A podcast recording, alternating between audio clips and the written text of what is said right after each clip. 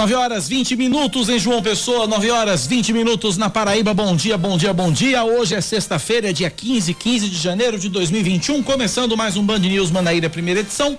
Comigo, Cacá Barbosa e com ela, sempre ela, Rejane Negreiros. Bom dia, Rejane. Bom dia, Cacá, e bom dia, pessoal.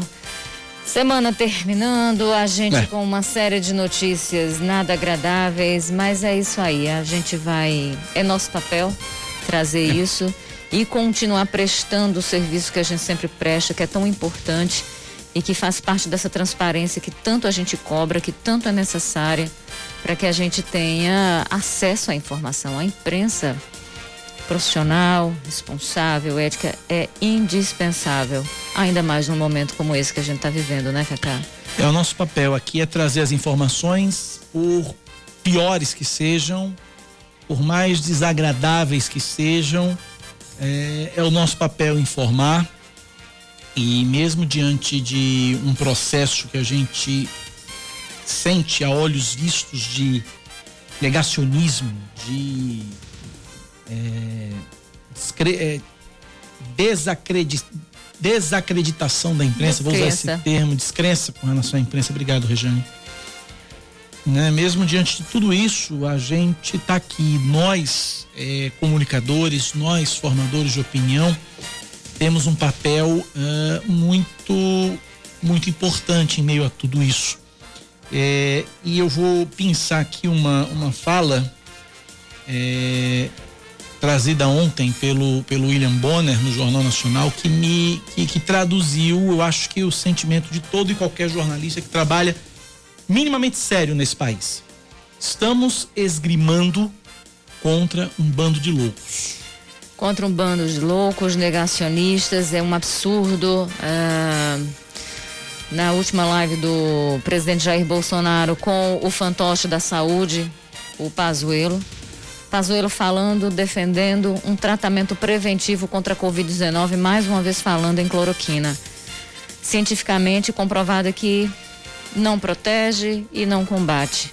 Se protegesse, a gente não tinha médico. É, é o que eu tenho dito: não tinha médico morrendo, não tinha enfermeiro morrendo. A galera toda que tem dado aí o sangue, né? O suor no combate à Covid, no tratamento de pacientes, não estava morrendo, não, porque todo mundo já estava tomando tratamento preventivo e estava garantido, não é? Não? Pois é. Basta pensar, basta raciocinar um pouquinho, sem essa fé cega naquilo que é irracional. E aí a gente tem negacionistas em cima. Tem um vídeo que eu vi ontem que o, o Yuri me mandou de uma turma criminosa no YouTube e o YouTube, Facebook, as redes sociais de uma forma geral deviam ser responsabilizados por isso, por permitir que esse tipo de coisa seja compartilhado. É, porque é crime. E essas pessoas defendendo o tratamento preventivo, fazendo um vídeo tirando a máscara, é, é de é, um... o Megali repercutiu esse vídeo ontem Foi. pela manhã aqui. É de um mau caratismo, né? É de uma safadeza, é de uma idiotia e irracionalidade que beira a insanidade. Então a gente não pode cair nessa lorota, nessa conversa fiada, a gente tem mesmo é que se proteger. Ainda ontem, preocupada com o que está acontecendo em Manaus, eu comecei a falar com os meus amigos e amigas de Manaus, muita gente querida, que eu deixei lá, acabei criando raízes com Manaus e a situação de Manaus, trabalhei inclusive com o governador Wilson Lima, né? É, você, para quem não sabe, o governador de Manaus, do Amazonas, Wilson Lima, ele antes de ser governador, ele era apresentador de TV, ele era Sim. jornalista, apresentava um programa ao meio-dia. Isso. Né? Exatamente na emissora que Rejane trabalhou lá em Manaus, na TV A Crítica.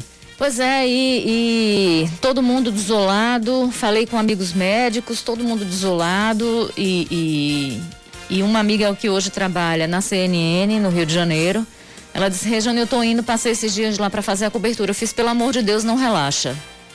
Não relaxa, porque às vezes a gente tende a relaxar no cuidado. Não relaxa. A situação de Manaus é, tá extremamente difícil, pior do que da outra vez.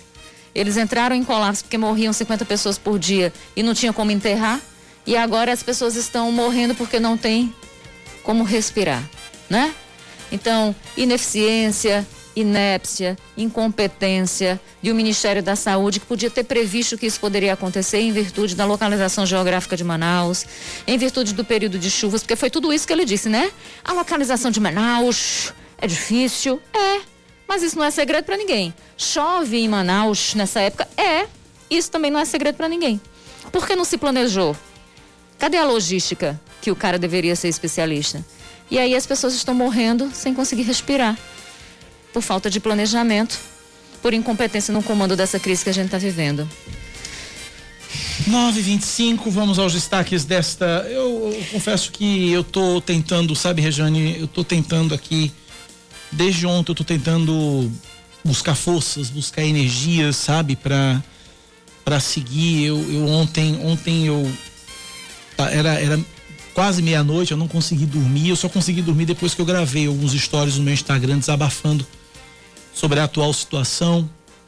É, e hoje eu, tá difícil. São, de ontem, ontem, ontem começou uma fase difícil, acho que para todos nós e minha torcida e meu desejo, minha esperança é que a situação que a gente está presenciando em, em, Manaus não se repita em outros locais, inclusive aqui na Paraíba. Pois é, Cacá, cansa. Tem cansa, hora que, que cansa. dá uma canseira, mas aí a gente lembra que se não for a gente também, né?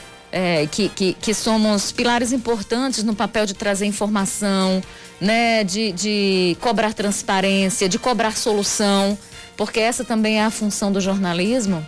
É, e se não forem tantas pessoas que estão nessa luta de tão desgastante pela vida, pela verdade, aí a mentira acaba vencendo. Então a gente não pode deixar. E a gente vai resistindo e fazendo o nosso papel aqui responsável, cansativo, mas responsável, principalmente quando a gente sofre ataques à torta e à direita de gente insana e de gente louca. Mas vamos tocando o barco. 927 na Paraíba, vamos aos destaques.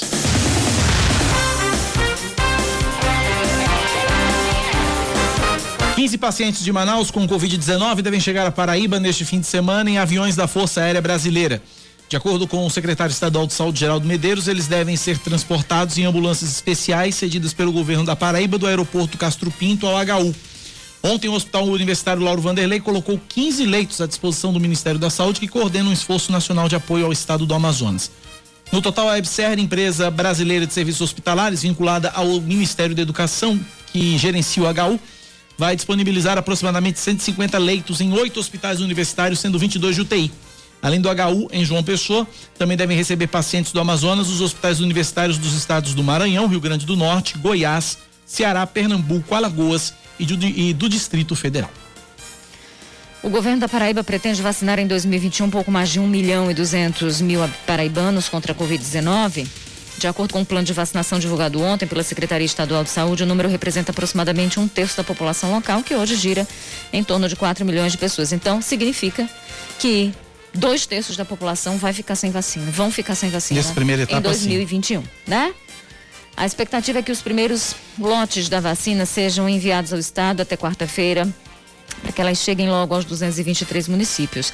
A Paraíba deve mobilizar toda a estrutura, né, de imunização que tem por aqui, formada por mil salas de vacinação, uma central estadual em João Pessoa e 12 centrais regionais. Sobre o, o cronograma, o plano está dividido em quatro fases. A primeira prioritária contempla os trabalhadores da saúde e os povos de comunidades tradicionais. Já a segunda fase é formulada por pessoas com 70 anos que vivem em instituições de permanência de longa duração e a população em geral com mais de 75 anos. É, esse é o cronograma inicial. Então é aquilo que a gente vem falando. 2021 a gente deve continuar usando máscaras, não é, Cacá? Uhum. Que a gente para que o, o, o, vírus ele perca força, ele, ele morra, é preciso que boa parte da população esteja de fato vacinada. Então não é o caso. Então 2021 a gente vai ter que continuar retomando nossos cuidados, redobrando nossos cuidados. Né? Uma reunião entre prefeitos da região metropolitana de João Pessoa marca a retomada do Condian, um consórcio de cooperação entre os municípios. O encontro foi ontem à tarde no Paço Municipal em João Pessoa e além da presença do prefeito da capital Cícero Lucene e do vice Léo Bezerra, o encontro teve a participação do prefeito de Santa Rita Emerson Panta, de Cabedeiro Vitor Hugo, de Bahia Luciene Gomes, de Pedras de Fogo Manuel Júnior, de Lucena Léo Bandeira, de Cruz do Espírito Santo Aline Farias e do secretário de administração do Conde Rodrigo Trigueiro, que representou a prefeita Carla Pimentel.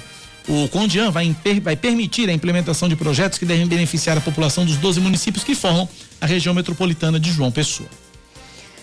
Pois é, vamos seguindo, seguindo. Os funcionários do Banco do Brasil estão com as atividades paralisadas nessa manhã nas agências aqui em João Pessoa. É um protesto contra o anúncio da direção do banco que prevê o fechamento de agências e a demissão voluntária, né? Que pretende dispensar aí 5 mil trabalhadores. A manifestação segue até o meio-dia de hoje na agência da Praça 1817, centro de João Pessoa. É, e nas demais unidades da capital. Essa 1817 é aquela dos três poderes, né? É ali perto da praça ali da uhum. Shop Cidade, ali, pra, é por ali. É. Vamos lá. Os ministérios da Saúde e das Relações Exteriores ainda não se manifestaram sobre a declaração do porta-voz da Índia sobre a exportação de doses da vacina de Oxford. O integrante do governo indiano disse que ainda é muito cedo para dar resposta sobre o envio de doses para outros países, pois a campanha de vacinação no país está apenas começando. Um avião da Companhia Aérea Azul estava previsto para decolar de Recife hoje às 11 da noite para Mumbai e trazer 2 milhões de doses da vacina de Oxford produzidas pelo Instituto Serum da Índia. A expectativa era de que o imunizante chegasse no fim de semana e com autorização de uso emergencial da Anvisa fosse distribuído pelo SUS a partir de quarta-feira. Enquanto isso, governadores cobram o Ministério da Saúde sobre o detalhamento do Plano Nacional de Imunização, como por exemplo quantas doses vão para cada estado. Uma resposta é aguardada para ainda hoje. Esportes Rejane. A Federação Paraibana de Futebol deve realizar logo mais às 11 da manhã em um hotel na Orla de João Pessoa a reunião do Conselho Técnico do Campeonato Estadual. O encontro com os clubes deve definir a data do início e o formato do Campeonato Paraibano 2021. Em dezembro, uma outra reunião terminou com sete dos oito clubes da primeira divisão estadual assinando um documento né, a favor do cancelamento da competição por causa da questão do repasse, do não repasse né, de recursos do governo do estado, que acabou suspendendo esse repasse exatamente por problemas, por irregularidades na prestação de contas do antigo programa Gol de Placa. 932. Band News. Tempo. A semana termina na capital paraibana, de acordo com a meteorologia, com previsão de sol, com chuva pela manhã, diminuição de nuvens à tarde pouca nebulosidade à noite, mínima de 24 graus, a máxima é de 29. Neste momento, na capital paraibana, a temperatura é de 28 graus. A Rainha da Borborema, sexta-feira, deve ser de sol entre nuvens, chuva passageira durante o dia, tempo firme à noite. A mínima é de 21, a máxima de 30 graus e agora 27 graus nos termômetros da Rainha da Borborema. 9:33 na Paraíba. Eu não costumo abrir o programa com participação de ouvinte, mas eu preciso abrir dessa vez porque eu recebo aqui uma mensagem de um ouvinte, a mensagem diz exatamente o seguinte, eu vou tentar respondê-lo da melhor forma possível. Uh, o ouvinte diz o seguinte: é lamentável as decisões do governador da Paraíba. No caso, aí são lamentáveis. Uh, um, ele trouxe venezuelanos para a nossa cidade. O resultado, mais pessoas nas ruas pedindo esmolas. Dois, agora ele vai trazer amazonenses contaminados com corona para sobrecarregar o nosso sistema de saúde. Esse camarada deveria ser responsabilizado por crime de responsabilidade. E aí depois ele pergunta: por que temos que receber essa gente de Manaus? Somos obrigados a receber essa gente? Eles que resolvam seus problemas lá. Vou tentar explicar, tá? A questão dos venezuelanos, eu não vou entrar nessa questão porque é uma questão pretérita. Eu vou trazer o fato do momento, tá? É, não é o governo do estado que está trazendo os, os pacientes de Manaus. Uh, houve um contato, a gente vai explicar isso já já, mas o, o, houve um contato, é uma iniciativa da EBSER, é a empresa brasileira de serviços hospitalares, que gerencia vários hospitais universitários em todo o país. Os pacientes de Manaus, eles não vêm apenas para o Hospital Universitário de João Pessoa, vêm para hospitais universitários de vários estados, são oito estados, além, além da Paraíba. E eles vêm em aviões da FAB. A, a participação do governo do estado, e eu estava conversando isso ontem com o secretário executivo de saúde, doutor Daniel Beltrame, é que o governo do estado foi procurado pela EBSER, que é um órgão federal, um órgão vinculado ao Ministério da Educação, é, pedindo o suporte na questão da logística, na questão do transporte.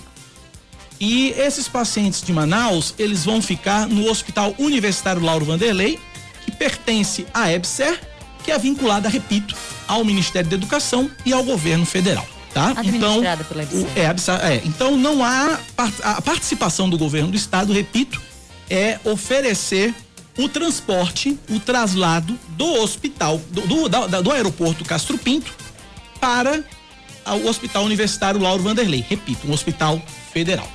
Esse é um ponto. O outro ponto, por que temos que receber essa gente de Manaus? Somos obrigados a receber essa gente? Eles que resolvam seus problemas por lá.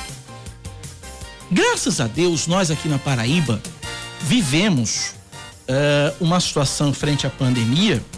Não vou dizer que é uma situação boa, mas eu vou dizer que é uma situação menos ruim. E eu tenho certeza que se nós, paraibanos, estivéssemos na situação que Manaus está,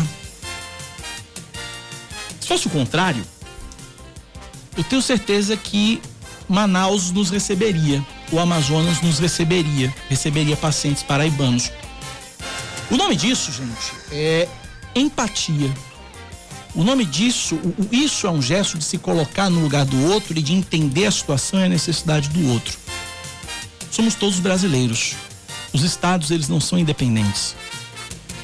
Dependemos. Uh, não, não é achismo, guerreiro. Me desculpe, não é achismo, tá certo? Achismo é, é você achismo achar é que um governador traz venezuelano né? para cá. Achismo é o seu. Eu vou fazer o seguinte. Achismo é você é. achar que nós não vivemos em um país onde todos têm responsabilidade e essa questão a vida é uma prioridade. É uma é um prioridade, independente, independente, Rejane, de ser um paraibano, de ser um amazonense, de ser um, um pernambucano, de ser um paulista, sabe? É, é, é, enfim, se fosse assim, se fosse assim de nós não podermos receber uh, uh, os outros, né, de não podermos receber os outros, eu estaria em Pernambuco até hoje. Eu sou pernambucano, quer dizer que eu não sou bem-vindo aqui na é Paraíba? É uma, uma, mentalidade atrasada, Sabe, xenofóbica. Nós temos a obrigação, nós somos brasileiros, a gente vive um país só, minha gente. Somos todos humanos, somos todos seres humanos. Eu espero nós não precisarmos sabe? E nós temos condições, nós temos espaço, receber os outros quando é possível. É possível neste momento. Nós temos uma taxa de ocupação de leitos no estado da Paraíba de 50%. Metade dos nossos leitos estão ocupados, metade dos nossos leitos estão livres. E eu espero imensamente você, ouvinte, que não teve a capacidade, a coragem de se identificar, de mandar o seu nome para cá. Ouvinte final telefone 8993. Eu espero que você tenha saúde de verdade e eu espero que você não precise passar por uma situação que os nossos irmãos do Amazonas estão passando.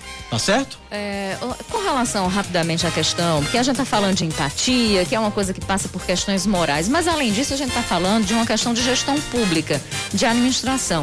Todo e qualquer gestor pública tem o dever, é o dever fazer de cuidar das pessoas. E a gente vive em um país. Então, não tem essa história de vivermos em repúblicas independentes. Né? A gente vive em um país onde todos têm responsabilidades e se não fazem, e se não, e se não cumprem suas responsabilidades, precisam lidar com as consequências. Então, por uma questão humana, como o Cacá fala, mas também por uma questão de cumprimento de dever, né? Já que é, existe uma questão de prioridade de vida, de dignidade da pessoa humana. A gente precisa é, abrir os braços para ajudar aqueles que estão em maior necessidade. Esse também é o papel do poder público. Esse é o papel fundamental do poder público. Então, o que o, que o senhor está falando, com, ou a senhora, que eu não sei, com relação, primeiro, à vinda dos venezuelanos para cá. É, existe uma crise humanitária na Venezuela. Ninguém pegou o venezuelano pelo braço para trazer. Mas se houvesse essa condição de pegar e trazer para ajudar, por que não? E outra coisa, se fala que tanto da Venezuela, é se critica essa? tanto a Venezuela, sabe quem está fornecendo oxigênio para Manaus? Pronto, era isso que eu ia dizer também. Sabe quem está fornecendo medicamento, o, o oxigênio para Manaus? Sabe de onde vem o, o oxigênio que está socorrendo Manaus nesse momento? Pois é. Diziam tanto que não queriam. Ah, o Brasil não pode virar a Venezuela. Tá aí a Venezuela ajudando e mandando oxigênio para que o coração do mundo, para que Manaus, que é considerado o pulmão, pulmão do mundo, do mundo tenha oxigênio e respire. Porque as pessoas estão morrendo afogadas. Afogadas, porque o pulmão está cheio d'água e não estão conseguindo respirar. Então, antes de qualquer coisa, amigo, tem uma coisa chamada humanidade. Então, a gente precisa ter humanidade. Isso é, é, é, é prioridade. 940, é, eu tô na linha com o superintendente tá bom, do Hospital cara. Universitário Lauro Vanderlei, o doutor Marcelo Ticiani. é, ele vai explicar pra gente essa transferência dos pacientes de Manaus para outras capitais do Brasil, no plural, dentre elas João Pessoa. Superintendente Marcelo Ticiani, bom dia, seja bem-vindo à Rádio Band News FM. Prazer estar com vocês. Agora sim, agora sim, doutor Marcelo, bom dia, bem-vindo à Rádio Band News FM. Bom dia, Cacá Barbosa, bom dia, Regiane Negreiros, bom dia a todos os nossos ouvintes, é um prazer estar com vocês.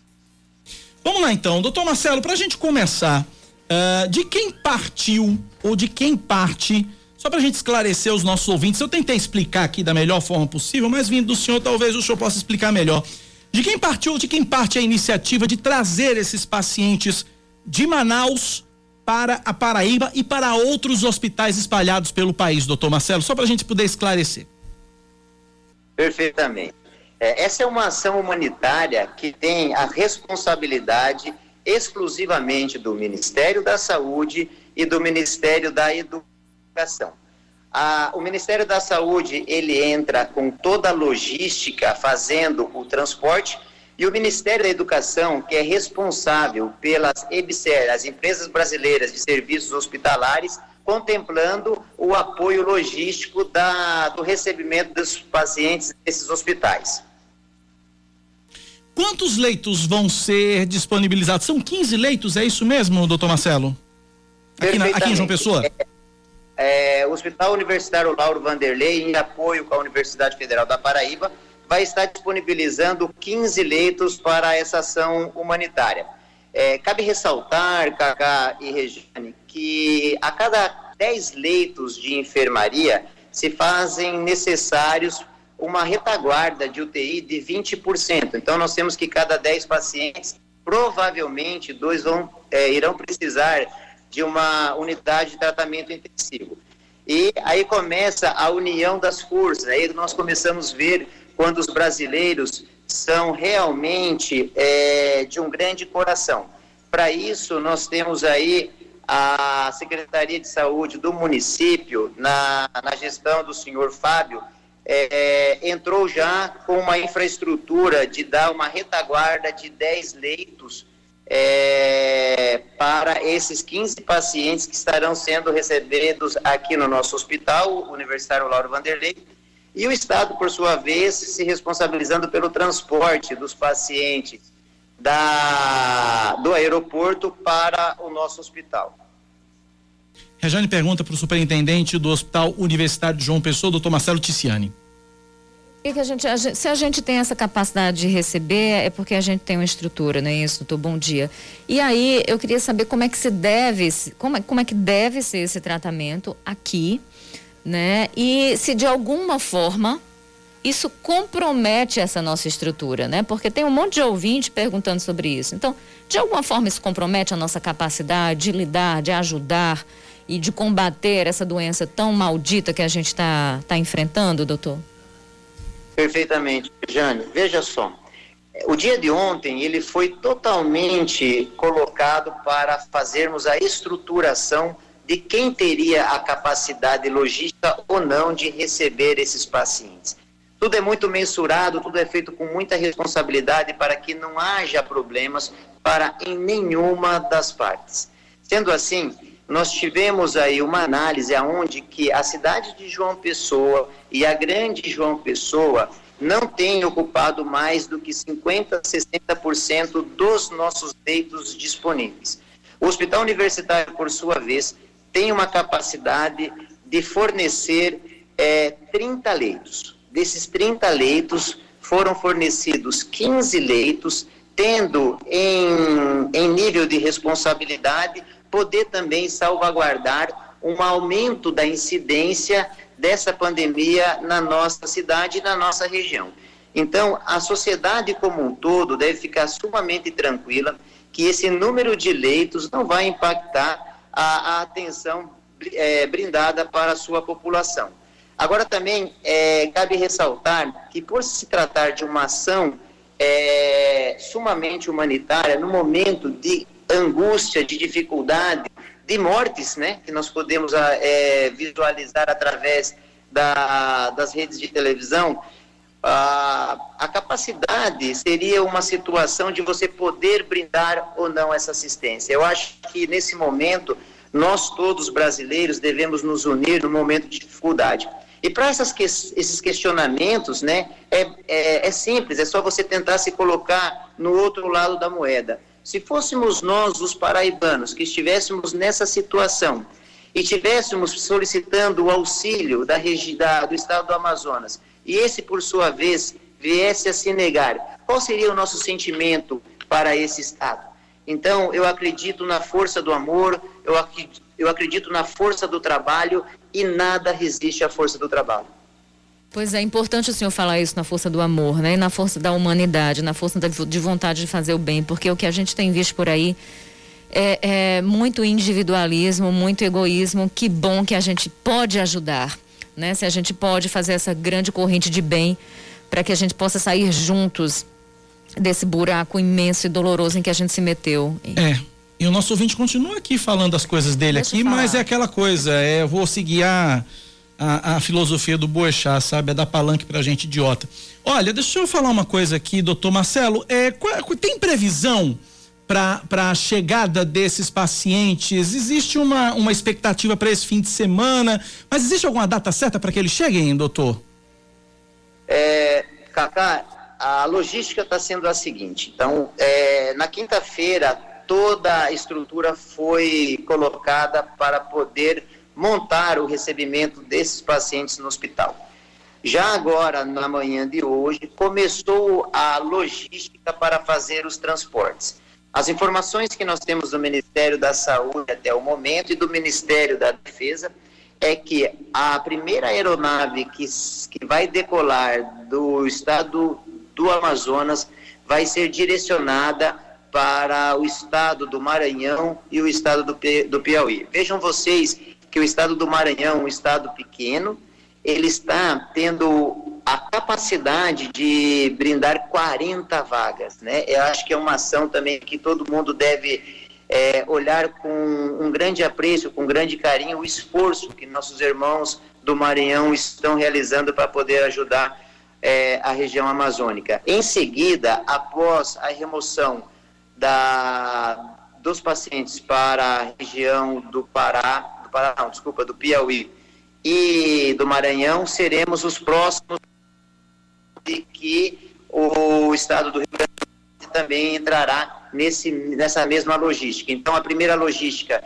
seria Maranhão-Piauí, segunda logística é, Paraíba e Rio Grande do Norte, e a terceira logística seria Brasília e Goiás a previsão, né, vamos deixar bem claro a toda a comunidade, a previsão para que nossos pais, nossos irmãos da, de Manaus estejam pisando já em solo paraibano é para o final da, da, do dia de hoje ou no início do dia de amanhã. E aí eles desembarcando aqui no, no aeroporto Castro Pinto, eles vêm em aviões da FAB, não é isso, doutor? E depois o Estado é que vai ceder as ambulâncias para transportar aí para o HU. É essa a logística também aqui na Paraíba, aqui em solo paraibano já? Perfeitamente. Rejane, quer finalizar com mais alguma pergunta? Sim, a gente, a gente tá vendo essa, essa loucura toda em Manaus com relação à falta de cilindros é, de oxigênio e pessoas morrendo porque não tem mais condição de respirar e a gente sabe que essa doença ela atinge em cheio a capacidade respiratória dos pacientes. É, nesse sentido a gente está falando de estrutura. É, hoje como é que está o HU, essa estrutura do HU no que diz respeito à questão de cilindros, a respiradores, né? Uh, como é que está essa questão para pacientes de uma forma geral, incluindo a, a esses que estão chegando, doutor? Perfeitamente. Veja só, a, a ação do governo federal para o combate dessa pandemia, ela é muito louvável. Nós conseguimos receber todos os insumos necessários para poder dar a atenção necessária aos nossos pacientes. Se conversarmos a respeito de oxigênio, de gás, monitores, respiradores, nós temos a capacidade para poder brindar atenção para esse paciente que nós, que nós estamos recebendo e aquele quantitativo que eu mencionei no início, que poderia também ser aberto as portas para o recebimento dos mesmos. Cabe ressaltar que o Hospital Universitário Lauro Vanderlei ele se incumbiu na responsabilidade de se tornar um hospital de retaguarda, ok? Para o Estado quanto para o município. O único problema que nós estamos nos deparando agora é na, no quesito de recursos humanos. Nós, nós estamos já com, no segundo edital de, de chamamento de emergência de profissionais, de multiprofissionais, técnicos de enfermagem, de enfermeiros, é, fisioterapeutas, médicos, e há uma escassez de profissional no mercado nesse momento, seja pelo afastamento por, pela própria Covid-19, seja pelo aqueles grupos de risco. Nós temos um corpo clínico médico no estado da Paraíba com um grande número de profissionais acima de 60 anos. Então, isso vem tá, trazendo uma certa dificuldade quanto ao quantidade de recursos humanos. Mas do ponto de vista de insumos, nós estamos, nós estamos sumamente abastecidos, pelo menos para os próximos 30 dias. É, Salve-se também que a retaguarda do Ministério da Saúde quanto a insumo tem sido sempre provisionada. Então, a, a primórdio, nosso, nosso, nosso maior problema realmente seria recursos humanos. Conversamos, portanto, com o doutor Marcelo Ticiani, superintendente do Hospital Universitário Lauro Vanderlei. Doutor Marcelo, muito obrigado pela participação aqui na Rádio Band News FM, pela atenção conosco, com os nossos ouvintes, pelos esclarecimentos. Um forte abraço, doutor. Até a próxima. Obrigada, doutor. Até a próxima. Muito obrigado, Cacá. Muito, muito obrigado, Regiane. O Hospital Universitário Lauro Vanderlei, junto com a Universidade Federal da Paraíba, está sempre à disposição para qualquer esclarecimento, a atenção da nossa sociedade. Forte abraço, doutor. Aí, portanto, 9 e 52 9 da manhã, 52 minutos na Paraíba. Uh, vamos falar sobre o plano de vacinação? É, é a nossa grande esperança, é a nossa grande expectativa, é a vacina. E o governo do estado ele pretende vacinar este ano, em 2021, mais de 1 milhão e 200 mil paraibanos. Isso está no plano de vacinação contra a Covid divulgado ontem à tarde pela Secretaria Estadual de Saúde. De acordo com o secretário executivo de Saúde, doutor uh, Daniel Beltrame, o plano deve orientar os municípios de como proceder a respeito desse processo de imunização. Vamos ouvir, portanto, o doutor Daniel Beltrame a respeito desse, desse plano. Vamos lá. O contato com os municípios no dia de hoje, feito pela Gerência Executiva de Vigilância em Saúde do Estado, foi no sentido de delinear com muita clareza qual é a estrutura logística, organização e distribuição dos insumos de apoio não somente as vacinas, a questão técnica da seleção dos grupos prioritários, as técnicas, possíveis técnicas vacinais para os mais diferentes tipos de vacina e os tipos de insumo também para os diferentes tipos de vacina. E também tratar uh, do, dos primeiros, das primeiras manifestações sobre eventuais cronogramas para que os municípios possam também ir compreendendo uh, esta dinâmica. Então, é um processo que não é o primeiro evento no dia de hoje. Hoje foi uma formalização, uma vez que uh, foi publicado para os municípios formalmente o plano estadual de vacinação, aguardando um complemento fundamental que é o cronograma de entrega de doses, que se tudo estiver bem, se tudo correr bem nas reuniões de aprovação emergencial da Anvisa, no que diz respeito às duas vacinas neste domingo, possivelmente na próxima segunda-feira, dia 18, nós já teremos informações de como serão distribuídos os lotes das vacinas para todas as unidades federadas do Brasil. Tá, e portanto a explicação do doutor Daniel Beltrame é, falando a respeito desse plano de vacinação. São nove da manhã, mais 55 minutos na Paraíba, 9h55. Vamos pro intervalo, Samara? Vamos pro intervalo, né? A gente na volta tem Brasília. A gente volta, a gente volta a falar sobre vacina, a questão da, dos insumos, seringa, agulha, essa questão vai parar lá no Supremo Tribunal Federal, a gente vai falar sobre isso. A gente vai falar daqui a pouco também sobre a reunião dos prefeitos ontem, reunião de prefeitos na região metropolitana de João Pessoa. Dois, duas reuniões envolvendo prefeitos, na verdade. Uma é dos prefeitos com o ministro da Saúde, Eduardo Pazuello, e uma outra envolvendo prefeitos da Grande João Pessoa que reativaram o, o, o consórcio de municípios e que vão, vão trabalhar aí em, em, em em ações aí em prol da região metropolitana. Vamos intervalo, 9h55 a gente volta já.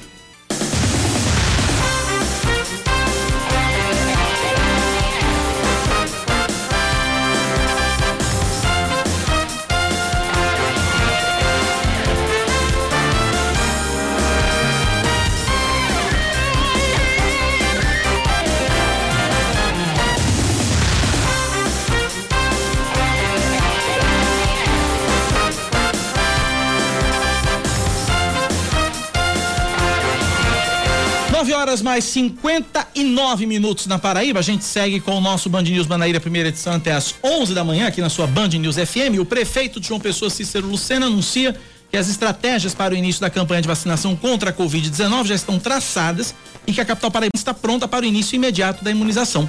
Ontem, ele e outros prefeitos do país participaram de uma reunião com o Ministério da, com o ministro da Saúde, Eduardo Pazuello, por videoconferência. De acordo com o secretário municipal de saúde, Fábio Rocha, 22 ginásios já receberam contato da Prefeitura de João Pessoa para servir como postos de vacinação. Os municípios estão responsáveis pelo armazenamento e pela aplicação das doses. Os estados cuidam do transporte, da compra de agulhas, de agulhas e seringas e o governo federal fica responsável pela aquisição dos imunizantes. Ontem, o ministro da Saúde, Eduardo Pazuello, anunciou que a campanha de vacinação contra o coronavírus está marcada para começar às 10 da manhã da próxima quarta-feira, dia 20. Só que tem história lá das doses das vacinas de Oxford, que tá grande polêmica, a gente não sabe se o avião da Azul vai embarcar e né, vai, vai decolar e se o avião da Azul vai voltar com as doses. Existe uma polêmica em cima disso aí, enfim, vamos acompanhar. Olha, e ainda tem que ver a história da Anvisa liberar ou não, né? Porque aí se liberar, a gente espera que na quarta-feira tá toda, já, as primeiras pessoas já estejam. É, domingo tem, a, né? a, tem a, a, a, a, posição da Anvisa com relação à vacina de Oxford e a da China.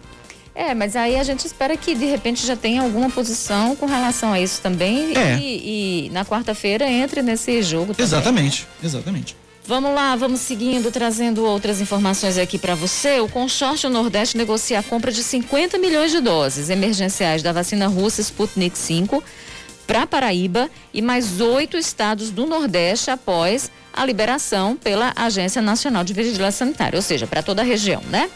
O governador do Piauí, Wellington Dias, do PT, presidente do consórcio, participou de uma videoconferência ontem à tarde com representantes da Embaixada da Rússia no Brasil e da farmacêutica União Química para articular a aquisição das doses. De acordo com ele, a União Química e o Fundo Russo de Investimento prevêem a entrega de 10 milhões de doses ao país até março. O pedido para autorização de uso emergencial da vacina russa Sputnik deve ser enviado à Anvisa ainda esta semana e a gente fica aqui na torcida Sputnik, que o governo russo diz que tem, acho que mais de 95% de eficácia, é. né? O presidente estadual do Podemos e ex-vereador de Campina Grande, Josenildo Alves, o Galego do Leite, é nomeado pelo governador da Paraíba, João Azevedo, como secretário executivo de articulação municipal do estado. Galego concorreu à reeleição em 2020, mas não obteve sucesso, ficando na primeira suplência. Ele é aliado do senador veneziano Vital do Rego e da senadora Nilda Gondim, ambos do MDB. Olha, o valor do gás de cozinha registra aumento de três reais no menor preço para pagamento à vista, saindo de 75 para 78 reais aqui em João Pessoa. De acordo com a pesquisa divulgada ontem pelo Procon da Capital, a média de preços é de R$ 81,28 para pagamento à vista é de R$ 83,29 no cartão, tá? R$ 83,29 no cartão, R$ 81,28 à vista. O levantamento completo está no site joaopessoa.pb.gov.br. Se você quiser acessar aí para ter outras, para ter mais detalhes, né? Tá difícil, né? Tá difícil continuar cozinhando, continuar comendo. A, a, o aumento na cesta básica, Cacá, a gente em 2014, 2015 ali até 2019, de acordo com o IBGE, com um salário mínimo ainda dava para em 2019 ainda dava para comprar duas cestas básicas. Agora, a cesta básica no valor de 600 reais, um salário mínimo, só dá para comprar uma. É. E sobra, sobram 500 reais para as outras despesas. Exato, para todo, todo o resto, né? É. E, e, e, quem recebe um salário mínimo que lute, né? Que lute. Um estudo britânico indica que adultos com até 54 anos que se recuperaram da Covid-19 têm imunidade por ao menos cinco meses. Mas, de acordo com a pesquisa, há evidências de que mesmo aqueles com anticorpos ainda são capazes de transmitir o vírus. O estudo envolveu 20 mil profissionais de saúde acompanhados desde junho do ano passado. Os dados que ainda precisam ser revisados não são aplicados aos idosos. Esportes Rejane. Depois de conseguir a vaga na final da Libertadores, o Palmeiras entra em campo hoje pelo Campeonato Brasileiro. Logo mais às nove e meia da noite, o Verdão recebe o Grêmio no Allianz Parque. É a abertura da trigésima rodada do Brasileirão, né? Amanhã tem duas partidas: Fluminense Esporte Recife no Engenhão, Vasco Coritiba em São Januário. No domingo se enfrentam Santos e Botafogo na Vila Belmiro. Atlético Paranaense São Paulo na Arena da Baixada, Atlético Mineiro e Atlético Goianiense no Maranhão, Internacional no Mineirão, Internacional e Fortaleza no Beira Rio, Ceará e Bragantino no Castelão. Já o Goiás recebe o Flamengo segunda-feira lá em Goiânia e Bahia e Corinthians fecham a rodada apenas dia 28 de janeiro na Fonte Nova. 10 e 5 na Paraíba. Vamos para vamos Brasília. Fernanda Martinelli fala ao vivo com a gente. Supremo Tribunal Federal quer que os estados informem o estoque de seringas e de agulhas. Fernandinha, é você. Bom dia.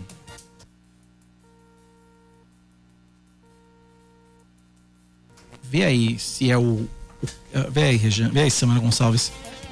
Agora sim, é o cabinho, é o cabinho. Você mexeu e pegou. Peraí, peraí, Fernanda. Alô, Fernanda, agora sim você começa. Sim. Bom dia. Oi, Cacá. Bom dia, bom dia a você, a Rejane e a todos. É isso mesmo, há poucos dias eu falava sobre uma ação que havia sido protocolada pelo partido Rede Sustentabilidade, que pedia que o Ministério, que o Ministério da Saúde desse esse tipo de informação de quantas seringas e agulhas tem em seu estoque.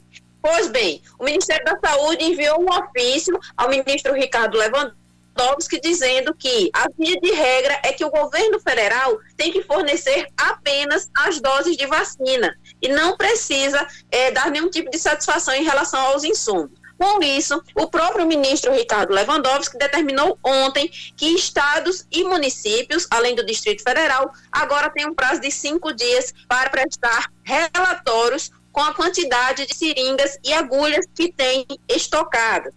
De acordo com o Ministério da Saúde, foi feito um levantamento dizendo que os entes federados têm cerca de 80 milhões de unidades de seringas e agulhas e que isso seria o suficiente para começar o plano de imunização contra a Covid-19. Porém, esse relatório foi feito em novembro. De lá para cá, claro, é, foram utilizados esses instrumentos para a vacinação em relação a outras doenças. Agora, os estados e municípios têm que se organizar para entregar esse relatório. Caso não tenha estoque suficiente, aí vai ser cobrado do governo federal que busque insumos para atender a vacinação em todo o país. A previsão é de que a vacinação comece na próxima quarta-feira, dia 20, e o ministro da Saúde, Eduardo Pazuello, já disse que deve dar prioridade a, ao Amazonas, a capital Manaus, que vive um estado de colapso por conta da falta de oxigênio nos hospitais. Mais de 235 pacientes vão ser transferidos para diversos estados, entre eles, claro, o Distrito Federal, e os hospitais de Brasília já começaram a se preparar para receber esses pacientes, Cacá e Rejane.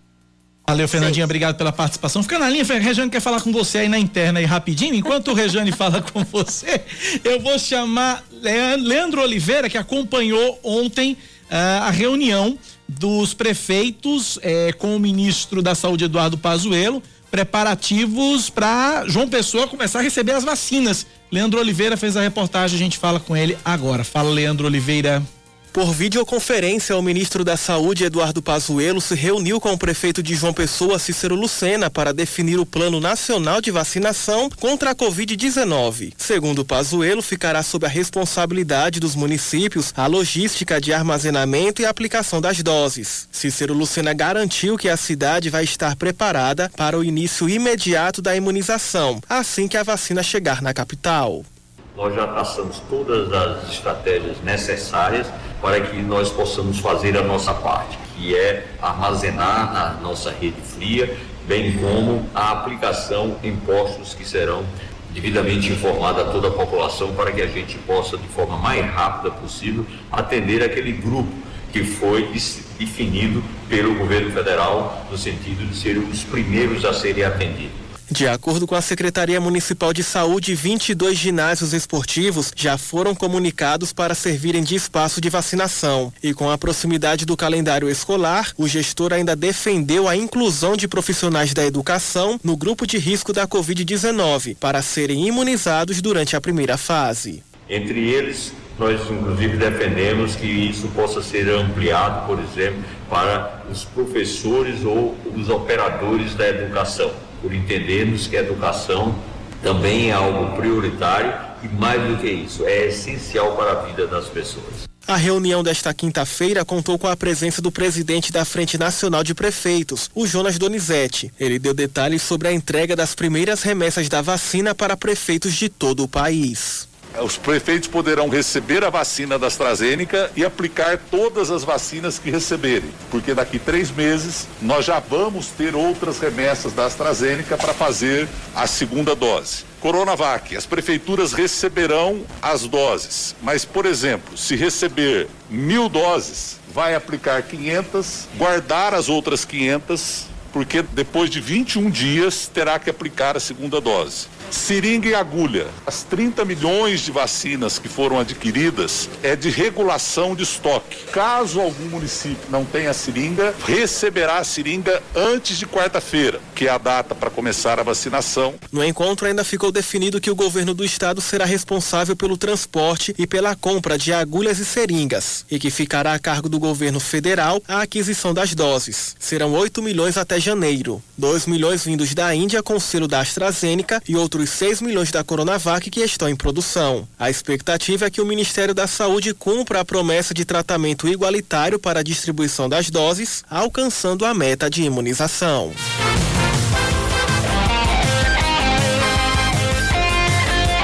E além dessa reunião dos prefeitos, o prefeito João Pessoa Cícero Lucena participou com o ministro Eduardo Pazuello, teve uma reunião com, o, com prefeitos de oito municípios aqui da região metropolitana de João Pessoa. Essa reunião também foi ontem, essa foi presencial, foi lá no Paço Municipal, centro de João Pessoa. E o objetivo foi retomar o consórcio de cooperação entre os municípios. Ah, essa reunião é, contou com a presença aí desses prefeitos de oito municípios e a gente vai trazer informação porque o prefeito João Pessoa Cícero Lucena é, ele disse que o, o, o consórcio vai permitir a implementação de projetos que beneficiam a população. Região metropolitana de João Pessoa, que é formada aí por 12 municípios, e aí esse consórcio, que é o Condian, Consórcio de Desenvolvimento Intermunicipal da região metropolitana, que foi criado em 2003, vai ser reativado agora, e o prefeito Cícero Lucena explicando pra gente a respeito dessa reunião. Vamos ouvir vai poder nos ajudar a discutir, identificar os problemas e propor soluções em várias áreas, como a questão ambiental, a questão da saúde, essa imediata necessidade da questão da vacinação, mas também os outros itens a médio e longo prazo na educação, no desenvolvimento econômico, no turismo. Então, é algo que é muito forte, muito importante, essa união da região metropolitana que tem problemas comuns que são complementares nas suas soluções. Um dos participantes foi o prefeito de Santa Rita, Emerson Panta, que falou sobre os projetos que começam a ser discutidos no encontro. É um consórcio que visa uma situação mais ampla entre saúde, foi discutido aqui vários pontos hoje, entre saúde, educação, mobilidade, novos projetos que envolvem TI, né, te, novas tecnologias, enfim, projetos mais amplos que foram discutidos aqui minimamente, mas que iremos aprofundar em cada área assim que seja criado esse consórcio. Além de Cícero Lucena, prefeito João Pessoa, além de Emerson Panta, prefeito de Santa Rita, também estiveram presentes o prefeito de Cabedelo, Vitor Hugo, a prefeita de Bahia, Luciene Gomes, o prefeito de Pedras de Fogo, Manuel Júnior, o prefeito de Lucena, Léo Bandeira, o prefeito, a prefeita de Cruz do Espírito Santo, Aline Farias, e o secretário de administração de Conde, Rodrigo Trigueiro, no caso aí representou a prefeita Carla Pimentel.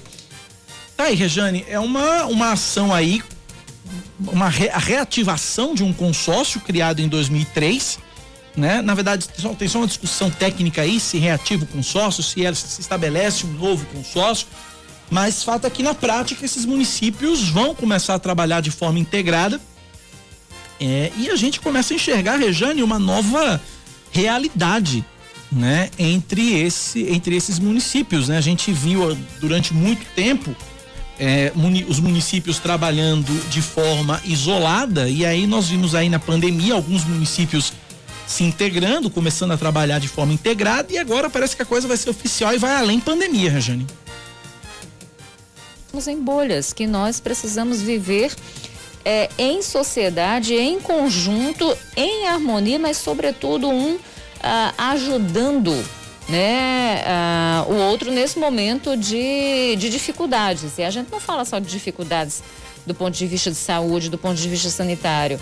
É dificuldade que, que, que vem com isso também. A questão econômica, a necessidade de investimento. Então, quando você junta, quando você une forças, né, uma série de ações elas ficam ah, ah, mais fáceis de ser tocadas, porque você diminui a burocracia para um, você tem todos ali agindo conjuntamente, você facilita determinados processos É. e barateia também. Então, o que a gente tem no consórcio Nordeste, por exemplo, que os governadores do Nordeste fizeram, um projeto pioneiro no país quando a gente fala de Nordeste, quando a gente fala de estados, foi exatamente para isso, né? É, é, desburocratizou uma série de acessos e fez com um- uma série de ações, de processos e fez com que se pensassem estratégias conjuntas de combate a uma série de coisas. Essa, essa, essa iniciativa da, da vacina, por exemplo, né? O consórcio Nordeste está querendo comprar aí 50, é, 50 milhões de doses da vacina Sputnik. Isso. São nove estados. Né? Imagine cada estado comprando isso isoladamente. E aí aquela velha máxima, né, que vale para tudo. Quando a gente compra a unidade, vamos dizer, né? Quando a gente compra na Quando compra unidade, no varejo, né? Quando- é, pronto, é, exatamente. Quando a gente compra no varejo é um preço. Quando a gente compra no atacado em grande quantidade, é um preço muito menor. A Exato. ideia é exatamente essa. Exatamente. Então você desburocratiza, você barateia, né? E você consegue dar mais celeridade a determinados processos exatamente pela quantidade. Então, obviamente, se, se uma empresa que vai vender determinado produto iria vender um, né? E de repente ela é solicitada para vender 100, obviamente que ela vai dar uma atenção maior a essa compra, né? A esse, a esse processo. Então, isso facilita muitas coisas. O consórcio Nordeste deu esse start, né? Deu essa Esse essa pontapé. Exatamente. E aí é importante, porque serve de parâmetro, serve de guia, especialmente pelo cenário que a gente vem enfrentando, para os prefeitos aqui fazerem a mesma coisa. Então, que bom que existe essa conversa, que bom que existe essa disposição. É, é, é, é, mostra que ah, a- as diferenças de palanque elas foram deixadas ali atrás. O momento não é panfletário, o momento não é de briga ideológica. O momento é muito maior, né? A pandemia exige de todos um esforço muito maior e que bom que os prefeitos estão se unindo nessa empreitada. Bom seria também que outras regiões fizessem a mesma coisa. É interessante, porque você sabia que a gente tem a região metropolitana de João Pessoa, mas a Paraíba se deu ao luxo de ter várias regiões metropolitanas. É interessante, mesmo com poucos, com poucos. é, com poucos habitantes, alguns, alguns municípios, mas é, é como se eles fossem essenciais, né, dentro daquele polo onde eles se situam. Então a gente tem João Pessoa, Campina Grande. Campina Grande tem menos de 400 mil habitantes, mas tem todo um polo ali, acho que 16 ou 19 cidades que acabam integrando essa região de Campina Grande, né? Então bom seria que todos pudessem conversar e se unir nesse processo, exatamente porque o momento pede que, que, que haja consenso, o momento pede que haja racionalidade, razoabilidade e, e obviamente, também colaboração, né? Para que esses processos eles se deem mais rápido, eh, mais, de forma mais eficiente e de forma mais econômica. 10 e 18 na Paraíba. Vamos para mais um intervalo? A gente volta já já com mais um bloco no Band News Manaíra, primeira edição. 10 e 18, a gente volta já.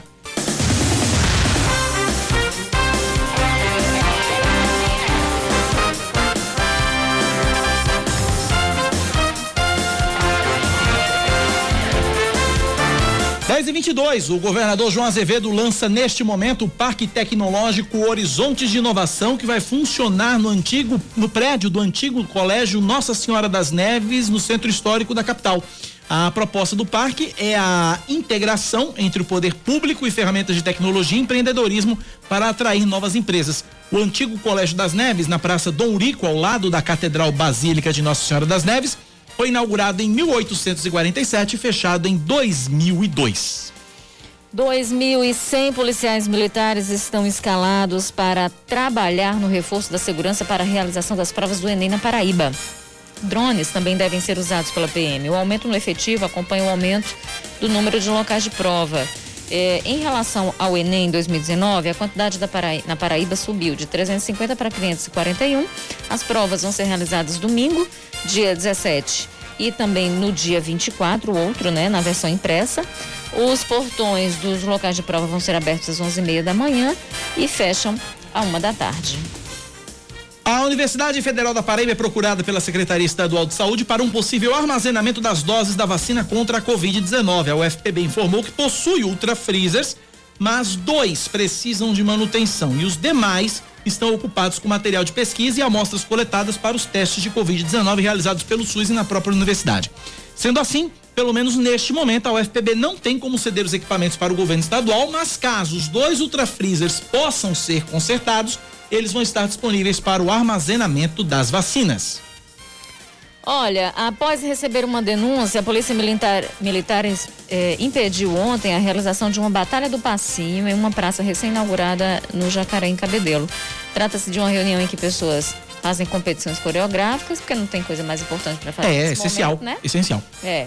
Quando os policiais chegaram, havia cerca de 50 pessoas aglomeradas no local. A Venezuela atende a um pedido do governo do Amazonas e libera uma carga de oxigênio hospitalar da empresa White Martins produzida no país.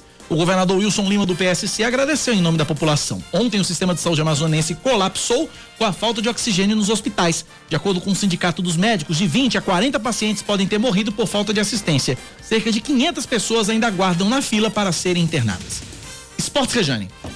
Trazendo aqui as notícias de esporte para você, Botafogo, né, que encaminhou as renovações de contrato do goleiro Felipe do Meia Juninho, dois dos principais destaques da temporada 2020 do clube. Além deles, já tem novo vínculo uh, o meia Marcos Aurélio, o zagueiro Fred e os volantes Rogério, Everton Heleno e o Wellington César. Everton e o Everton, inclusive, devem ser emprestados para outros clubes, mas uh, isso ainda não foi é, fechado, informado é, pela diretoria do Belo, né? O Belo não quis informar os nomes desses clubes. 10 da manhã, mais 25 minutos agora na Paraíba, 10 e 25 Nosso WhatsApp é o 9911 9207 9911 9207. Mande sua mensagem e nos ajude a fazer o Band News Manaíra primeira edição. 9911 9207 é o nosso WhatsApp. É, daqui a pouco a gente vai repercutir aqui a paralisação que está acontecendo neste momento é, na, na, nas agências do Banco do Brasil. A gente vai repercutir esse assunto já já aqui na Band News FM. Mas antes disso, eu quero trazer uma informação aqui da área policial rapidamente e que me, e que me, me, me chamou muita atenção. É um, um homem suspeito de atirar na em uma técnica de enfermagem em Campina Grande. Ela teria é, levado três tiros é, de acordo com a Polícia Civil, o companheiro dela é o principal suspeito. A vítima foi, foi, foi, foi, ferida a bala por volta das seis da noite de ontem no bairro de Bodocongó, em Campina Grande. Os tiros atingiram o tórax dela. O suspeito fugiu após o crime e a vítima foi levada para o hospital de emergência e trauma de Campina Grande. Uma tentativa aí, Rejane Negreiros, de feminicídio que vem aí se somar a este caos todo, mais uma, né?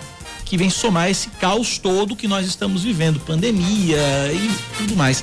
Aí temos aí uma tentativa de feminicídio, né? Porque o pessoal tá achando o, o cenário já muito bom. E aí insistem em melhorar ainda mais. É, difícil, difícil, difícil. Dias difíceis, dias difíceis. 10 da manhã, mais 27 minutos agora na Paraíba, 10 e 27. Você continua interagindo com a gente pelo nosso WhatsApp no 9911 9207 9911 9207. Uh, eu vou conversar agora com o presidente do Sindicato dos Bancários aqui da Paraíba, o Lyndon Johnson Almeida, funcionários do Banco do Brasil em João Pessoa. Eles estão com as atividades paralisadas nesta manhã. É, presidente, bom dia, seja bem-vindo à Rádio Band News FM. Bom dia a todos da Rádio Band News FM. É, nós estamos com um protesto aqui, um dia de paralisação contra o desmonte, contra uma reestruturação que desmonta o Banco do Brasil, com fechamento de agências, com retirada de gratificações de funções de caixa, fechamento de caixas nas agências, agências passando aos postos de atendimento.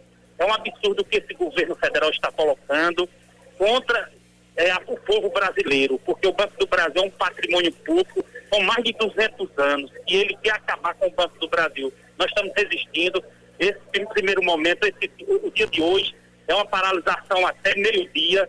Vamos fechar, as agências estão fechadas até meio-dia e a partir da próxima semana vamos tentar um canal de negociação. Se for, eles forem persistir nesse desmonte do Banco do Brasil, nós vamos podemos até está por tempo indeterminado. Agora, esse protesto, essa manifestação, ele apenas hoje termina agora meio-dia, não é isso, Lyndon Johnson? É, hoje até meio-dia. Nós estamos fazendo o protesto até meio-dia. Mas podemos também, é, uma, é, um protesto a nível nacional. Esse protesto pode, a, a próxima semana, chegar um protesto de, de, paralisar o dia todo, pode chegar um protesto de parcelar por tempo determinado. Nós não vamos aceitar que esse governo deixe as agências do banco acabe com o atendimento nos caixas, o cliente, a população da Paraíba, a gente já está perdendo três agências aqui na Paraíba e sete agências passar a posto. Posto, você quer dizer, é só um atendimento de casa, atendimento presença, não tem atendimento dos caixas. Os caixas, eles querem estar tirando gratificação de caixa. É um absurdo o que esse governo está fazendo.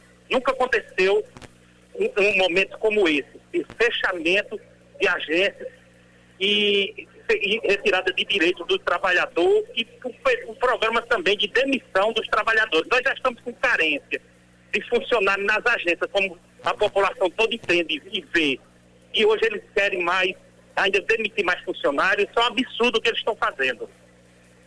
Agora, presidente, é, Está circulando aí no, informa, informações de bastidores, alguns, alguns veículos de imprensa já, já, já, já, notifi, já noticiam de que o, o, o, o, presidente Jair Bolsonaro não teria gostado muito dessa ideia, desse plano de demissão voluntária, desse plano de reestruturação do Banco do Brasil, anunciado aí pelo presidente do banco, e já teria pedido aí a cabeça do, do, do presidente do Banco do Brasil, já teria pedido a demissão do presidente do Banco do Brasil. Como é que vocês enxergam, a, a, como é que o Sindicato dos Bancários enxerga esse posicionamento do presidente Jair Bolsonaro a respeito desse assunto? Eu só entendo que isso é uma jogada. Tudo que o governo, o Guedes, o Banco do Brasil vai fazer, eu, com certeza vai combinar com o governo. Só que esse governo não está sabendo o que está acontecendo é, na administração do país. Porque tudo eu acho que é combinado. Isso é um jogo de interesse.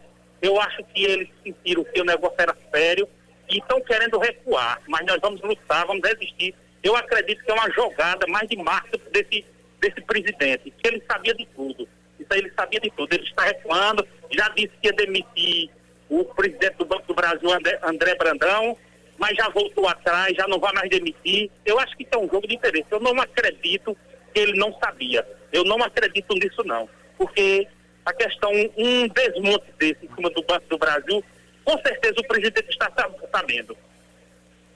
Conversamos, portanto, com o presidente do Sindicato dos Bancários da Paraíba, Lindon Johnson Almeida. Presidente, muito obrigado pela atenção conosco e com os nossos ouvintes aqui na Rádio Band News.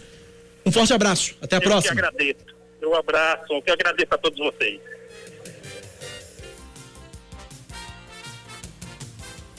10 da manhã, 31 minutos na Paraíba, 10 e 31. Agora a gente fala sobre o Enem. O Exame Nacional do Ensino Médio. Domingo tem prova do Enem, domingo tem a avaliação, a primeira parte das provas do Enem neste domingo.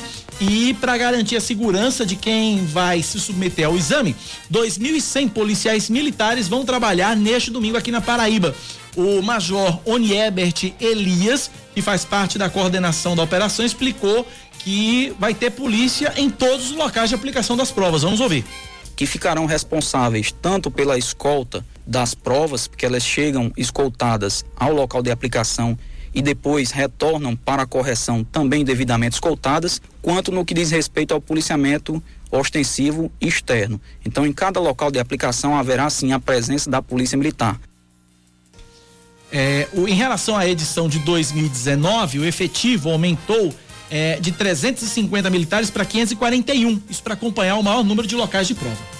É importante frisar que nós tivemos um aumento considerável, acima de 40%, nos locais de aplicação e com isso demandou também um emprego especial do policiamento. Frise-se que não haverá nenhum prejuízo para o que nós chamamos de policiamento ordinário, onde o cidadão poderá continuar acionando normalmente o telefone de emergência 190, porque nós colocamos um policiamento extra para que dê a devida atenção à Operação Enem. Por conta da pandemia, a PM também vai usar drones para evitar as aglomerações.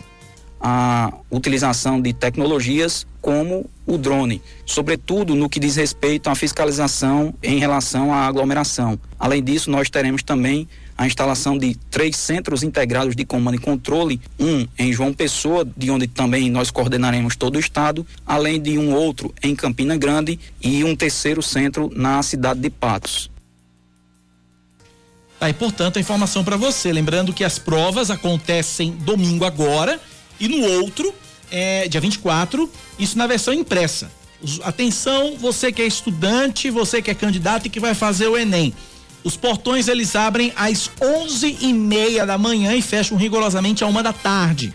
É, tem um detalhe aí, o Tribunal Regional Federal da Terceira Região manteve a realização das provas depois que o desembargador Antônio Carlos Cedenho negou um recurso da Defensoria Pública da União para o adiamento do Enem. A decisão destaca que as datas de realização do exame não foram uma decisão isolada e política do Ministério da Educação. De acordo com a decisão, houve a participação de setores diretamente interessados no Enem, inclusive estados e municípios, dando legitimidade e representatividade para a nova data de realização do exame. 10 horas mais 34 minutos agora na Paraíba, 10 e 34 Já está no Aeroporto Internacional dos Guararapes desde ontem o avião da Azul que deve uh, buscar os em, em, Mumbai, na Índia, as duas doses, melhor, as, as duas, os dois milhões de doses da vacina contra a Covid-19 produzida pela Universidade de Oxford e pela farmacêutica AstraZeneca. É, é, a aeronave, a, a aeronave que é a maior das Linhas Aéreas, foi equipada com containers para acondicionar uma carga de aproximadamente 15 toneladas. Entre os passageiros que presenciaram o pouso no avião, a expectativa é de esperança. Isso é ótimo, né? Todos nós voltar, voltarmos à vida normal, né? E, e prosseguir em frente aí e que nada mais de ruim venha até nós. Nossa, isso é motivo de alegria para nós, né? Porque a gente vive em meio ao caos no momento, mas na certeza que se Deus quiser no próximo ano estaremos vacinados e a situação estará mais controlada, né? Eu acho isso muito importante, né? Manaus está sofrendo, superlotação, gente morrendo e essa é uma boa notícia. Espero que realmente chegue para se espalhar no Brasil, né? E salvar o número de pessoas possíveis. Espero que realmente o Ministério da Saúde possa agilizar o mais rápido possível, né? Que essas vacinas realmente cheguem, né? Aqueles que estão precisando nesse momento. Somos todos nós brasileiros. Pois é, a decolagem do avião, sem passageiros, com tripulação reduzida, somente o piloto, o copiloto e o mecânico, está é, tá prevista para as 11 da noite de hoje. A viagem deve ter 15 horas de duração. A volta para o Brasil está prevista para o domingo, quatro e meia da tarde, é, com chegada no aeroporto do Galeão, no Rio de Janeiro.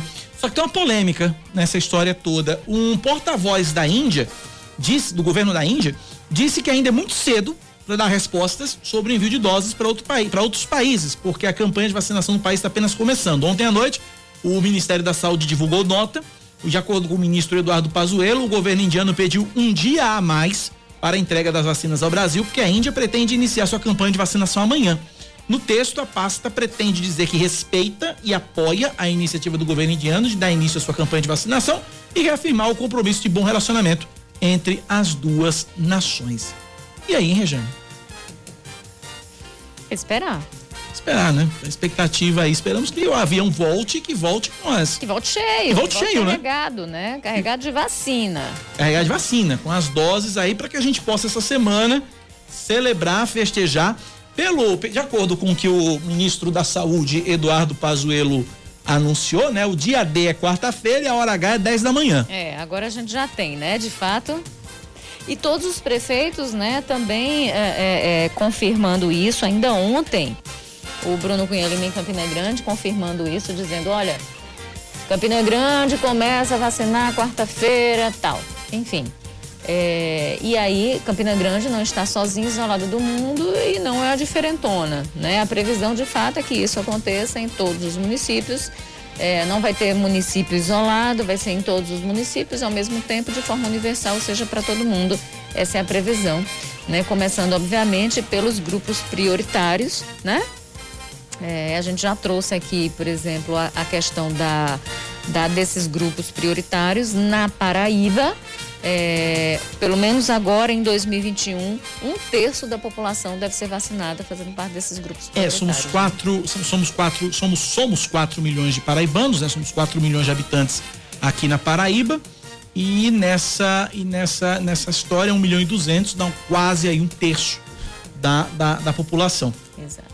Expectativa aí, a expectativa, estamos todos contando aí, esperando, contando as horas para poder ter acesso e poder ver a vacina já começar a ser aplicada com nas todo pessoas. mundo vacinado, de fato é que a gente vai poder pensar em voltamos ao normal, ao nosso normal, porque por enquanto não tem novo normal, por enquanto, gente, eu vejo gente falando aí em pós-pandemia, não tem pós-pandemia, tem pandemia, Tem pandemia e, e grande. né? Tem pandemia e das grandes. 10 e 39 intervalo, a gente volta já já.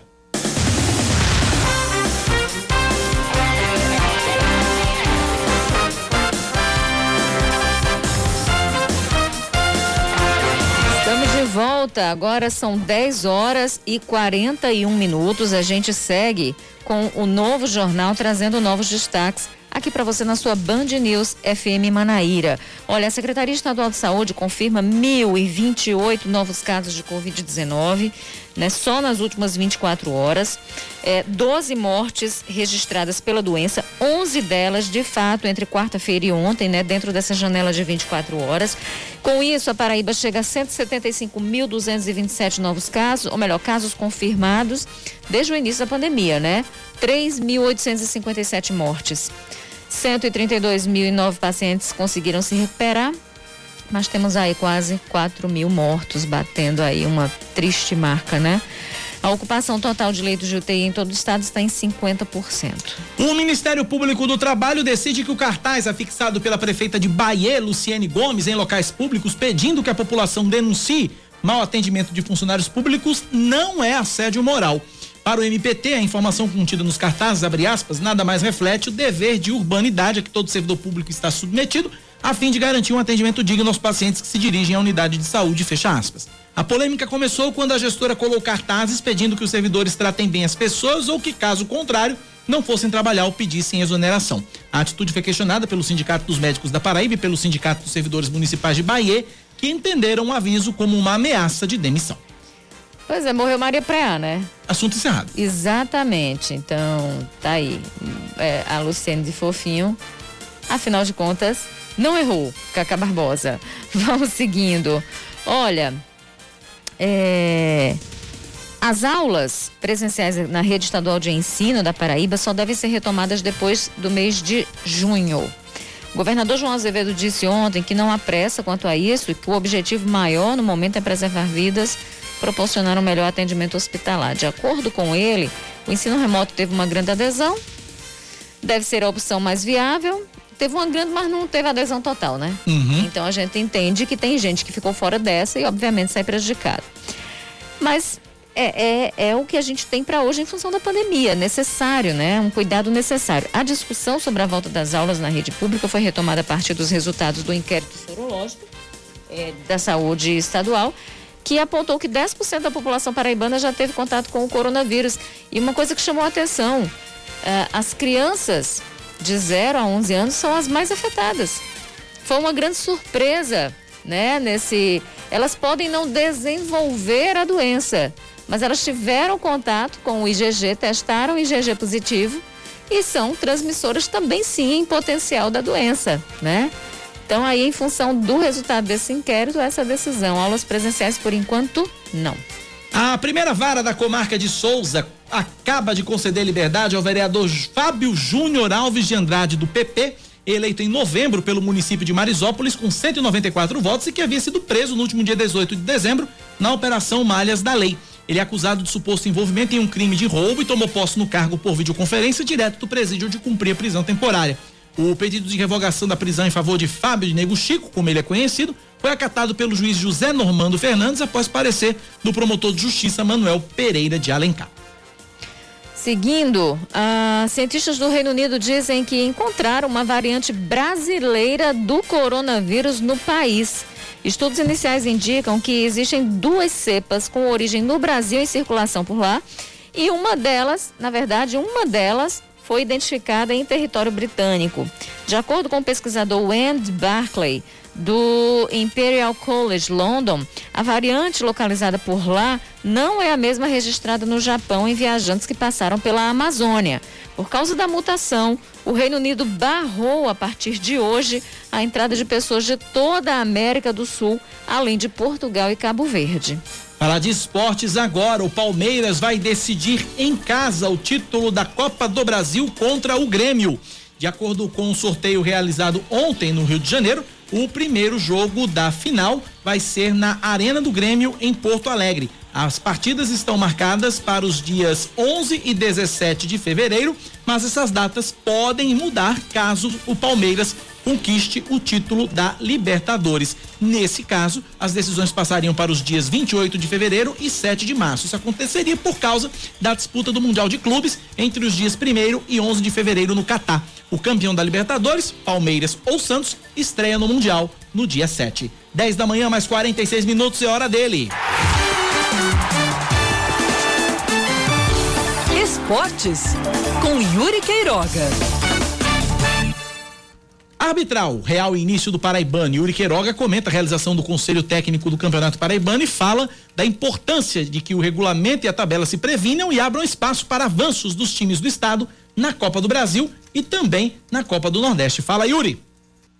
Finalmente, o Conselho Técnico do Campeonato Paraibano vai acontecer. Logo mais, às 11 da manhã, a Federação Paraibana e os oito times que vão disputar a competição vão, ou ao menos devem, colocar na ponta do lápis como vai ser o campeonato. O que me espanta é que menos de um mês depois de sete deles assinarem a ata de uma reunião em que falam que estão quebrados e que sem o repasse de recursos do governo estadual não haveria campeonato, tem dirigente que defende um campeonato mais longo, com turno e retorno, ainda que sem torcida. O formato de turno e retorno é o que eu mais gosto. Em condições normais, ou seja, se houvesse como abrir os estádios para as torcidas, proporcionaria todos os clássicos, número igual de jogos em casa e fora para todos os times e um campeonato mais aproximado da realidade, onde a gente saberia quem são os melhores e os piores e estes seriam premiados ou condenados de acordo com a tabela. Não como aconteceu nos últimos anos, onde um formato de chaves cruzadas deixava um time com campanha de semifinalista à beira do rebaixamento e um time com campanha de rebaixado classificado para uma semifinal e com chance de título. Mas as condições de momento não são as normais. Primeiro, ainda não é seguro liberar torcida nos estádios. Segundo, os clubes alegam que estão quebrados. Como jogariam mais tempo, pagando mais folhas salariais e tendo mais despesas, sem fluxo de caixa, sem bilheteria e com pendências com o governo do estado ainda por resolver? É essa conta que não fecha quando se trata de defender um campeonato à moda antiga. Se você está quebrado, para gastar menos, joga menos, creio eu seria o mais responsável com as próprias contas, por mais que isso torne o campeonato mais enxuto e isso traga até prejuízos em relação à visibilidade, mas não há muito malabarismo a se fazer. Bom, independente de tudo isso, há aquela velha questão a se resolver, como em todos os anos, desde que a Copa do Nordeste foi reimplementada no calendário nacional em 2013. Equacionar as datas com a Champions League, cuja tabela ainda não foi definida e sequer o sorteio dos grupos foi realizado. Geralmente, a Copa do Nordeste precisa de 12 datas, da primeira fase até a grande final. Os estaduais, sem essa previsão, dispõem de 16. Considerando que um ou dois paraibanos avancem até a final, ou os dois no caso 13 e Botafogo, restariam só quatro datas. Há que se fazer algo prevendo as datas possíveis da Copa do Nordeste, incluindo os vácuos que são deixados para que os outros estaduais também aconteçam. Mas, acima de tudo, é preciso fazer a tabela pensando no avanço dos clubes paraibanos, projetando um cenário de que eles cheguem às finais das competições que eles vão disputar por dois motivos: por prevenção logística e por incentivo para que eles entrem nas competições para vencer, para serem campeões. Porque é isso que traz dinheiro, pontos no ranking da CBF e reconhecimento no estado e fora dele. E enquanto não se trabalhar nessa ótica, o futebol da Paraíba vai ficar mais e mais para trás, técnica e administrativamente que os ventos do bom senso e do pensamento ousado e planejado soprem no rosto da FPF e dos dirigentes dos oito times que vão disputar o Paraibano. O campeonato começa de fato hoje e não pode começar errado, porque se for assim, não vai ser consertado e, de novo, vai sucumbir ao amadorismo. 1050, produção industrial no país registra crescimento. Reportagem chegando do Rio de Janeiro com Francine Augusto. A produção industrial subiu na passagem de outubro para novembro em 10 dos 15 locais analisados pelo IBGE. O destaque foi São Paulo, que exerce a maior influência no resultado da indústria nacional. O crescimento foi de 1,5% em novembro, após o recuo de 0,5% no mês anterior. A produção industrial gaúcha foi a segunda maior influência positiva e também o segundo maior resultado no absoluto, registrando a sétima alta consecutiva, com acumulado de 67% entre maio e novembro. Os dados são da pesquisa industrial mensal, divulgada nesta quinta-feira. A média móvel trimestral da indústria cresceu 1,7% no trimestre encerrado em novembro de 2020. O pior resultado foi registrado no Pará, com recuo de 5,3%, de acordo com o gerente da pesquisa, Bernardo Almeida. Essa queda muito devido ao, ao baixo desempenho no setor extrativo, no setor que retém uh, a maior concentração dentro da indústria paraense. Em segundo lugar, como influência negativa, nós temos a indústria do Mato Grosso, sendo atribuída a sua queda de menos 4,3% ao setor de alimentos. Na comparação com o mesmo período no ano passado, a produção industrial teve alta de 2,8%. Já no acumulado em 12 meses, a produção recuou 5,2%.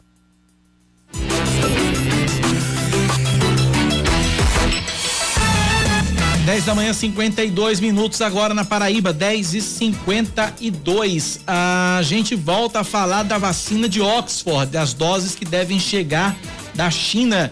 Reportagem de Mariana Procópio. Assim que chegarem ao Brasil, as vacinas de Oxford produzidas na Índia vão seguir para a sede da Fiocruz, no Rio de Janeiro, onde serão rotuladas e preparadas para distribuição.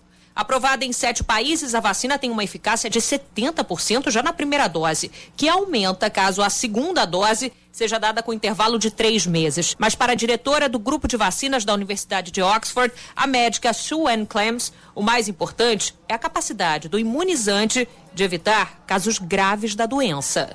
Sim, caso grave e hospitalização, 100%. Então, não teve nenhum caso no grupo da vacina. É, grave ou hospitalizado. Então, a eficácia para esse grupo de casos graves e hospitalização é 100%. E fora isso, após uma dose, 70%, e com a dose de reforço, com intervalo, intervalo de três meses, 80%. Cerca de um milhão de doses da vacina de Oxford já foram aplicadas no mundo e até agora não houve reações graves adversas. A diretora do grupo de vacinas da Universidade de Oxford, Sue Ann Clems, revela ainda que a equipe responsável pelo desenvolvimento também trabalha para descobrir se a vacina é eficaz contra as novas linhagens da Covid registradas em vários países, incluindo o Brasil. Nós estamos fazendo já em Oxford, também temos estudos na África do Sul, estamos testando variante da África do Sul. Então, agora no final do mês, nós já vamos ter esses dados preliminares para apresentar. Parece que a eficácia não muda, mas a gente tem que esperar é, o resultado. O acordo de transferência de tecnologia com a Fiocruz prevê que a produção em massa comece assim que a matéria-prima chegar da China. A expectativa é de que isso aconteça nas próximas semanas.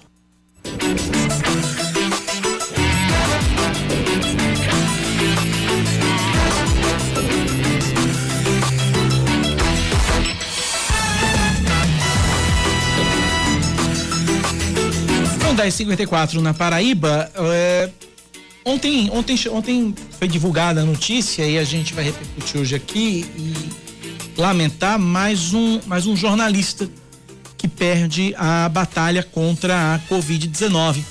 O jornalista e radialista campinense Fernando Soares, 54 anos. Ele morreu ontem vítima da Covid-19. Ele estava internado no Hospital Santa Clara, em Campina Grande. Estava em estado grave ele atuou durante muito tempo em assessoria de imprensa na Associação Comercial e Empresarial de Campina Grande. Também trabalhou com o Cintrans, o Citrans de Campina Grande, Federação das Associações, das Associações Comerciais e Empresariais da Paraíba, CDL, enfim, prestou assessoria de imprensa a muitos, a muitas entidades, a muitos órgãos. Se não me engano, o último trabalho dele foi na Rádio Campina FM, em Campina Grande. como âncora de um jornal lá no horário do meio-dia, enfim. Mais um jornalista aí que perde a, a guerra, que perde a batalha para a Covid-19. Jornalista Fernando Soares, novo, 54 anos de idade, morreu ontem vítima da Covid, Rejane. Pois é. Mais uma. E é o que eu estava falando ontem, quando a gente comentava no grupo aqui da TV, exatamente isso, né? A gente tem visto tanta gente, tanta gente indo embora. É, e muitas vezes a gente se cuida, mas o outro que está do lado não se cuida e. Enfim. É, fica, acaba sendo difícil fugir disso, sabe, Cacá? Né? Porque, mais uma vez, a gente não vive em bolhas, né? A gente precisa trabalhar, a gente precisa sair, enfim. E aí um monte de gente negando. A, a, impressão que eu tenho é que decretaram o fim da pandemia aqui, por aqui. Ainda ontem eu passei ali pela orla é, dentro do carro e, e, e pude observar o quanto de gente sem máscara. Muita gente sem máscara. Então, muito difícil essa situação, né? E lembrando que apenas um terço da população paraibana deve ser vacinada agora em 2021. Dois terços ficam fora. E a gente continua descuidando, continua negligenciando a vida da gente, a vida do outro. Difícil essa situação. Tá aí Manaus passando perrengue, o aperto que tá passando, né? 10 da manhã, 57 minutos agora na Paraíba, 10 e 57 Rapidinho. Você que é concurseiro, você que é concurseira, uh, saiu hoje o edital do novo concurso da Polícia Rodoviária Federal, 1.500 vagas. Tá na edição de hoje do Diário Oficial vagas para delegado, agente escrivão e papiloscopista, é, com remuneração que varia de 12.500 a 23.600, carga de 40 horas semanais. É, as inscrições são feitas a partir do próximo dia 22, vão ser, vão ser a partir do próximo dia 22, no site Sebraspe, C-E-B-R-A-S-P-S, sebraspe.org.br. Sebraspe.org org.br. Na verdade, só uma, uma, uma, uma correçãozinha aqui: o concurso é da Polícia Federal e não da Polícia Rodoviária Federal. Polícia Federal, o concurso que vai, é, que vai como é que vão começar as inscrições na próxima segunda-feira. 10 e 58 estamos indo embora. Eu volto segunda-feira às 6 da manhã aqui na Rádio Band News FM Manaíra. E Rejane Negreiro só volta quando, Rejane? Que vai entrar de Rejane tá de férias a partir de segunda. Volta quando, Rejane? Meados de fevereiro eu tô de volta, minha gente. Então, um beijo bem grande. Fiquem bem, se cuidem. A gente se encontra na volta. Dizem que na volta ninguém se perde, vamos ver. Pois é. Samara Gonçalves, quem que vai estar aqui comigo a partir de segunda no, no primeira edição? Oscar Neto? Muito bem. Oscar Neto e Samara vão se revezar aqui comigo, então, né? Peraí. Chega, eu, as coisas. Vamos lá, vai, vai, Samara, como é que é? Explica aí direitinho. É, antes. É, ter perguntado antes. Enfim, e Oscar vai ficar com, com, aqui com você até o final do mês. Depois, em fevereiro, ele entra em férias. Ah, entendi. E eu que vou estar com você. Perfeitamente. Ah, tá perfeitamente. vendo? Tá claro. Mais claro do que água. Então, e na TV, quem vai substituir Regiane Negreiros, ou tentar fazer isso, sou eu. Ah, tentar nada, vai. Né? Vamos tentar aí, tentar substituir você. Rejane, boas férias, viu? Obrigada, amigão. Aproveite, descanse, estude, que eu sei que é, é. o seu principal fito nessas férias. Uhum. Mas tente descansar também, que é bom. Comer livro. Muito bem.